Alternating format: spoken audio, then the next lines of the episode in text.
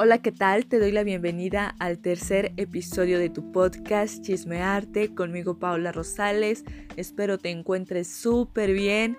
Recuerda que tenemos la página de Instagram Chismearte con Paola para que ahí echemos el chismecillo, interactuemos, nos conozcamos un poco más, me cuentes qué te están pareciendo los episodios, si te gustaría que abordara algún tema y quisieras saber cómo lo he vivido desde mi experiencia. Esa página es para ti y bueno, te estaré leyendo. Llegó un momento en mi vida en el cual yo empecé a comparar mis trabajos con los de otros compañeros, con los de otros artistas, y fue feo porque yo veía el resultado de los demás y decía, wow, es que sus resultados están increíbles, y volteaba a ver lo que yo había hecho y era de, ah, creo que esto no está tan chido como parece. Y disfrutaba bastante el proceso, porque el proceso es de las cosas tan bonitas, el hecho de tú conectar con tus ideas, ver la manera en las cuales puedes expresarlas, sacarlas, ver qué materiales vas a utilizar, cómo, todo ese rollo y esa conexión y ese mundo tan, tan chido está muy padre. Pero ya cuando veía el resultado, si era de, bueno, no es un resultado muy bueno, no es la obra de arte, pero al final de cuentas eso me salió, eso soy yo. No estoy siendo la copia de alguien más, no estoy obteniendo un resultado de alguien más, es mi resultado.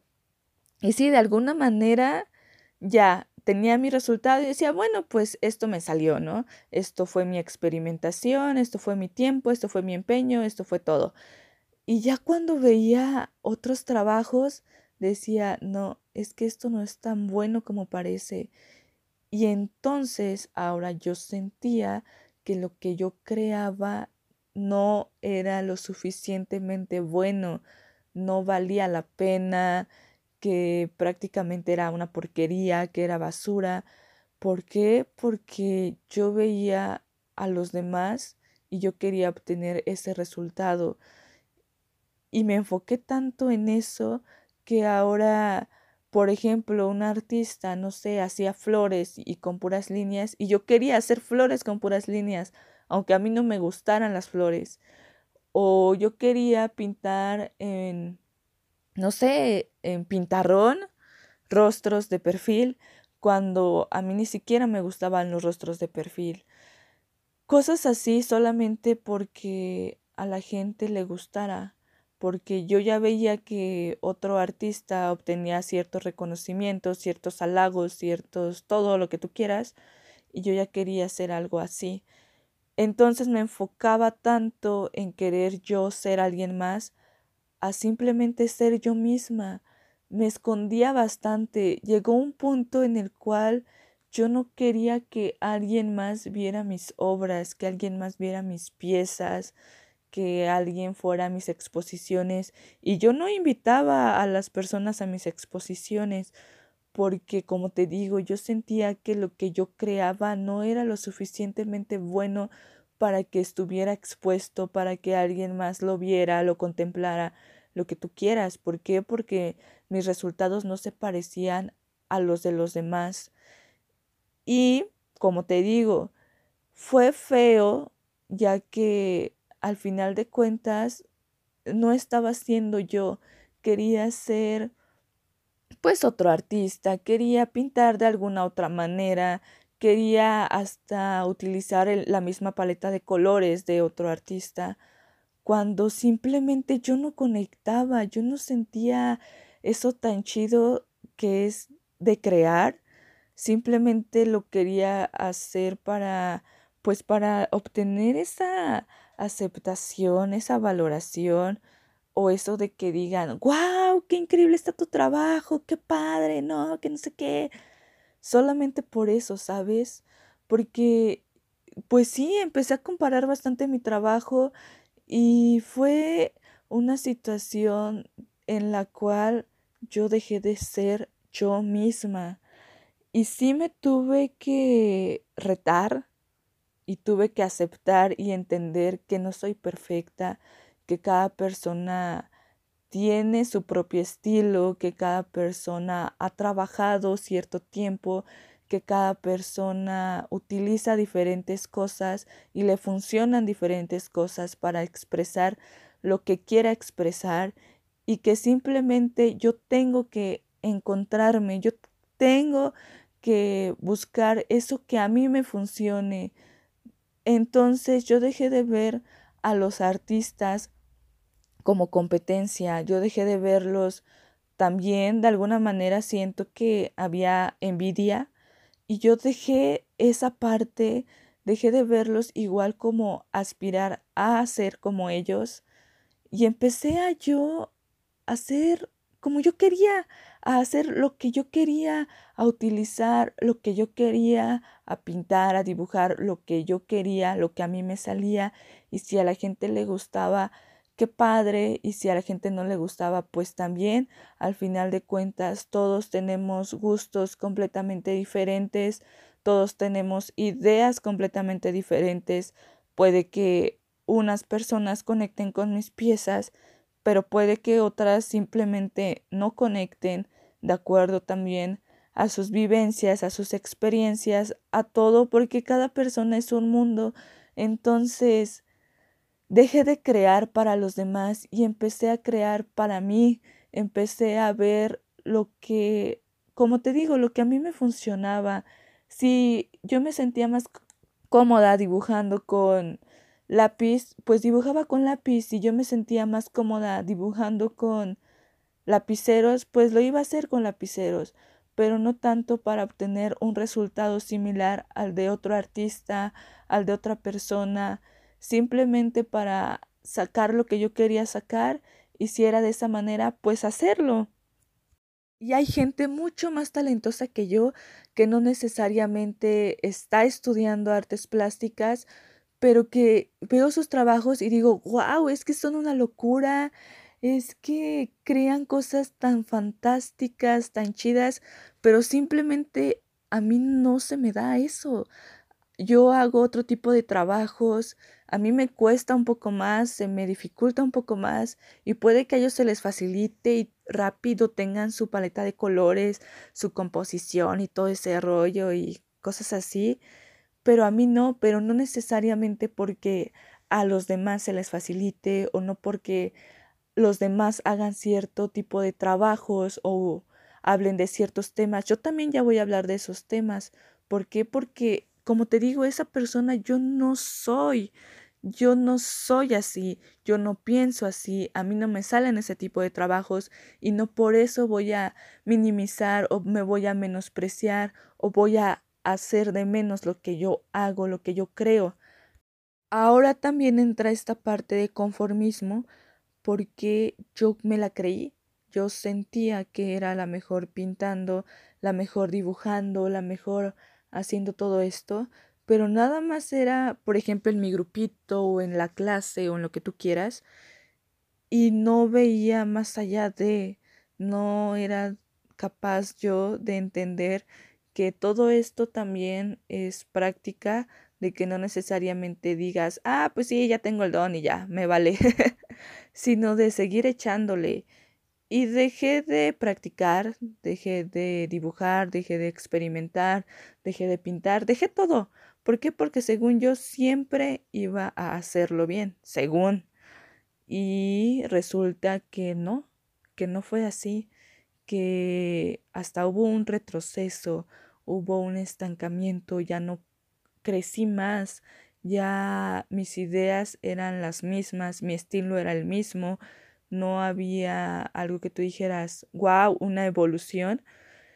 Y yo conocía a una chava de la cual veía sus dibujos y decía, no, pues es que no están tan padres. Y ya, ¿no? Pero esta chava le gustaba tanto dibujar que le siguió echando, que le siguió echando, que le siguió y siguió intentando y practicando y otra vez y otra vez. Y con el paso del tiempo, con la práctica, fue mejorando bastante.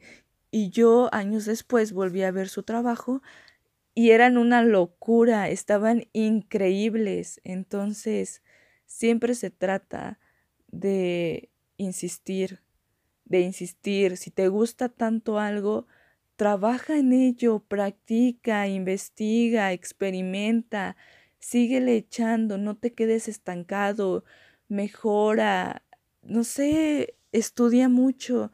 ¿Por qué? Porque muchas veces, como te digo, yo me la creí, yo ya sentía que dibujaba y que pintaba y que todo eso, ¿no? Pero nada más era en mi grupito de tres personas o en mi clase de diez personas máximo y ya. Pero hay más gente que sigue trabajando porque a esa gente también le gusta lo mismo y se esfuerza. Y es un esfuerzo doble o triple y también ahí empiezan las comparaciones, porque uno se quiere comparar con el resultado de una persona que ha trabajado durante años, cuando uno se tiene que comparar consigo mismo y trabajar y no quedarse en el conformismo, en el de, ah, sí, yo ya sé, ya, no me interesa lo demás. No, sino de echarle, siempre echarle, intentar mejorar, pero no mejorar para opacar al otro o no mejorar para creerte mejor que el otro, sino para tú ser mejor cada día, para poder expresar de mejor manera lo que quieras expresar, lo que quieras hacer. Para eso se trata de crecer para ti, no para humillar, no para sentirte superior, no nada de eso. Todo este proceso no ha sido de días o de meses, ha sido de años y me ha costado porque sí me he caído, me he levantado y otra vez me vuelvo a caer y otra vez me vuelvo a levantar. Y no te digo que ahorita ya tengo un estilo definido, porque sigo en esa búsqueda, sigo en esa experimentación, pero ya no tanto, pues, ¿cómo te digo? Tan forzado, tan de quiero hacer esto, quiero que me salga este resultado, no, sino ya más fluido, más relax, porque el arte es para eso, para disfrutarlo, para gozarlo, para sacar lo que tú quieras sacar, para, de verdad, inténtalo. Me gustaría que intentaras pintar, intentaras dibujar, sigue tu intuición, no esperes un resultado, sino saca lo que tú quieras sacar, utiliza los materiales que tengas al alcance, cómprate esas pinturitas Politec que venden en las papelerías cuestan creo que 10 pesos. Y ahí ponte tú, saca todo ese mundo creativo que tienes dentro de esta manera. Yo te invito y a ver qué sale. Y de verdad, gózalo, ponte la música que quieras o no te pongas música y saca realmente lo que está en ti como tú quieras, del tamaño que tú quieras mancha, rompe, no sé. De verdad, no seas tan duro contigo mismo. Muchas veces nos ponemos una imagen y la queremos exactamente igual y nos frustramos porque no nos sale exactamente como nuestra imagen de referencia. No, disfrútalo, de verdad, de verdad. Y así es cuando uno goza y ese sentimiento de hacer las cosas tan libremente, ¿Por qué? Porque son para ti. Y si se lo enseñas a alguien más y no le gusta, pues qué chido que no le guste. Y si le gusta, pues también qué padre, pero que crear no sea para alguien más, que no sea para la aceptación de alguien más, sino que sea para que tú lo disfrutes, para que tú le pases chido. Ya, lo demás puede llegar o no puede llegar, pero al final de cuentas no te bajones si a alguien más no le gusta algo que a ti te gustó mucho. También de alguna manera influyó mucho mi familia en que yo me comparara bastante porque les enseñaba mis trabajos y veían también el de mis otros compañeros y decían, ¿por qué tú no pintaste un león? ¿Por qué no pintaste un leopardo? ¿Por qué hiciste esto? ¿Por qué no hiciste otra cosa? Y cosas así que te quedas de, pues es que esto soy yo, esto es lo que yo quise sacar, esto es lo que mis ideas, lo que en ese momento yo quería expresar, y así salió. Y mis otros compañeros pues hicieron eso y pues cada quien, ¿no? A mis compañeros les gustan los animales o cualquier otra cosa y está padre pero sí también eso me afectó de alguna manera o yo permití que me afectara más bien todo este tipo de cosas porque ahora yo decía, no, pues si no les gusta mi trabajo, igual, si a mi familia no le gusta mi trabajo, ¿qué me voy a esperar de las otras personas? Entonces, sí duele cuando a tu familia no le gusta lo que haces. Creo que son los críticos más duros, las personas más frías. de alguna manera esto me ayudó a que ya no me importara lo que las demás personas opinaran. Sí importa cuando te dicen, oye, te quedó este ojo más abajo que el otro, cosas así, ¿no? O, oye, este elemento lo podías haber puesto acá para que tuviera mayor fuerza o lo que tú quieras. Pero ya que digan, no, es que no, ¿por qué pintaste esto y en lugar de hacer esto? pues eso no, pues no está chido, la verdad. Porque si de alguna manera uno quiere que su familia se sienta orgulloso de uno, pero pues cuando no y dice, ah, me gustó más el otro trabajo, o que no te lo digan, pero tú ya sabes que no les gustó tu trabajo, sí, sí duele. Pero ya con el tiempo, no es que la familia no sea importante, pero igual sí tomar las cosas que te sirvan, sí tomar en cuenta las opiniones, pero más para, como te digo, para que tú puedas mejorar, para que tú puedas crecer, pero no tanto para obtener pues todo ese rollo que ya te estoy diciendo de aceptación. No, no se trata de eso, porque al final de cuentas uno se va a enfocar más en, ay, qué padre, te quedó en todo eso y uno ya ni siquiera lo disfruta. Uno ya lo hace nada más por quedar bien o porque a la demás gente le guste o porque pueda ser una posible venta o lo que tú quieras, ¿no?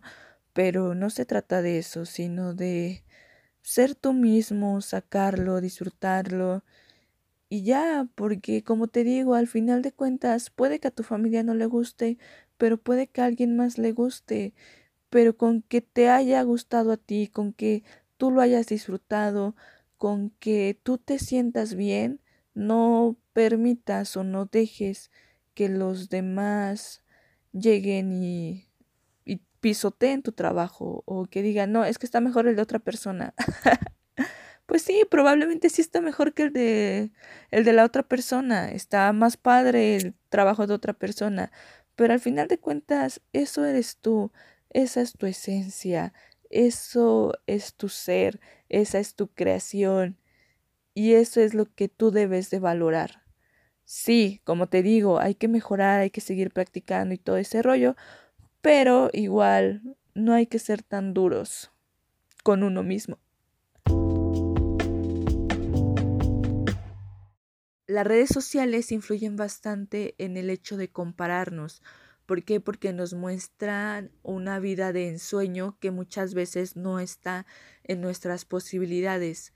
Si las tienes, pues adelante, pero que el tener materiales caros, el enfocarnos en conseguir ciertas cosas, no sean un impedimento para poder crear o no sean un pretexto para crear, porque muchas veces decimos, ah, es que no tengo ciertas cosas y no lo puedo hacer. No, hay que tratar de hacer con lo que tengamos. Y eso está muy padre.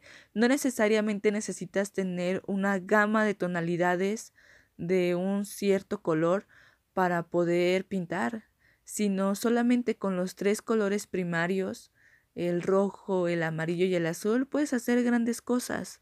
Entonces, no te enfoques tanto en querer tener esa vida de ensueño. ¿Por qué? Porque muchas veces, como te digo, está un poco complicada, está difícil y más cuando pues uno no tiene esas posibilidades porque las cosas sí están caras. Ve, por ejemplo, yo compro mi manta para mis bastidores en modatelas compro mis pinceles en Parisina o mis pinturitas Politec en la papelería. Y ese tipo de cosas, pues al final sí digo, no se parece tanto a como nos lo muestran en Instagram o en TikTok o ese rollo, pero este tipo de cosas me ayudan a crear. Y está chido, ya llegará el momento, o puede que no, en el que compre pinceles más caros de mejor calidad. Y está chido, pero si ahorita no está en mis posibilidades, pues ni modo, voy a trabajar con lo que sí pueda comprar, con lo que sí pueda obtener y que ese tipo de cosas no sean un impedimento o no sean un pretexto para crear. Porque si me espero a conseguir un óleo carísimo y si nunca practiqué, ¿qué va a pasar? Igual va a existir un estancamiento, no va a haber una evolución y al final voy a desperdiciar ese óleo en algo que ni siquiera me va a quedar chido, ¿no? Entonces, no creas esa vida de ensueño. Sí, si la tienes, si está en tus posibilidades, adelante, está muy padre. Yo te hablo de mi vida real. Yo pinto en mi cuarto, no tengo un estudio, no tengo, como te digo, no tengo los mejores pinceles ni los materiales más caros, pero lo que tengo me ayuda, me funciona. Ya en algún momento iré poco a poco mejorando y pues está chido. Pero igual, por ejemplo, no te estoy diciendo que ya todo funciona porque no es lo mismo pintar una acuarela en un papel de algodón de cierto gramaje a pintar una acuarela en una hoja de una libreta que te regaló el gobierno, pues no es lo mismo. Pero sí hay cosas que de alguna manera te ayudan a practicar y aunque no sea para practicar, sí te hacen paro. Entonces, que esa vida de ensueño que vemos en redes sociales no sea un motivo de comparación para no crear.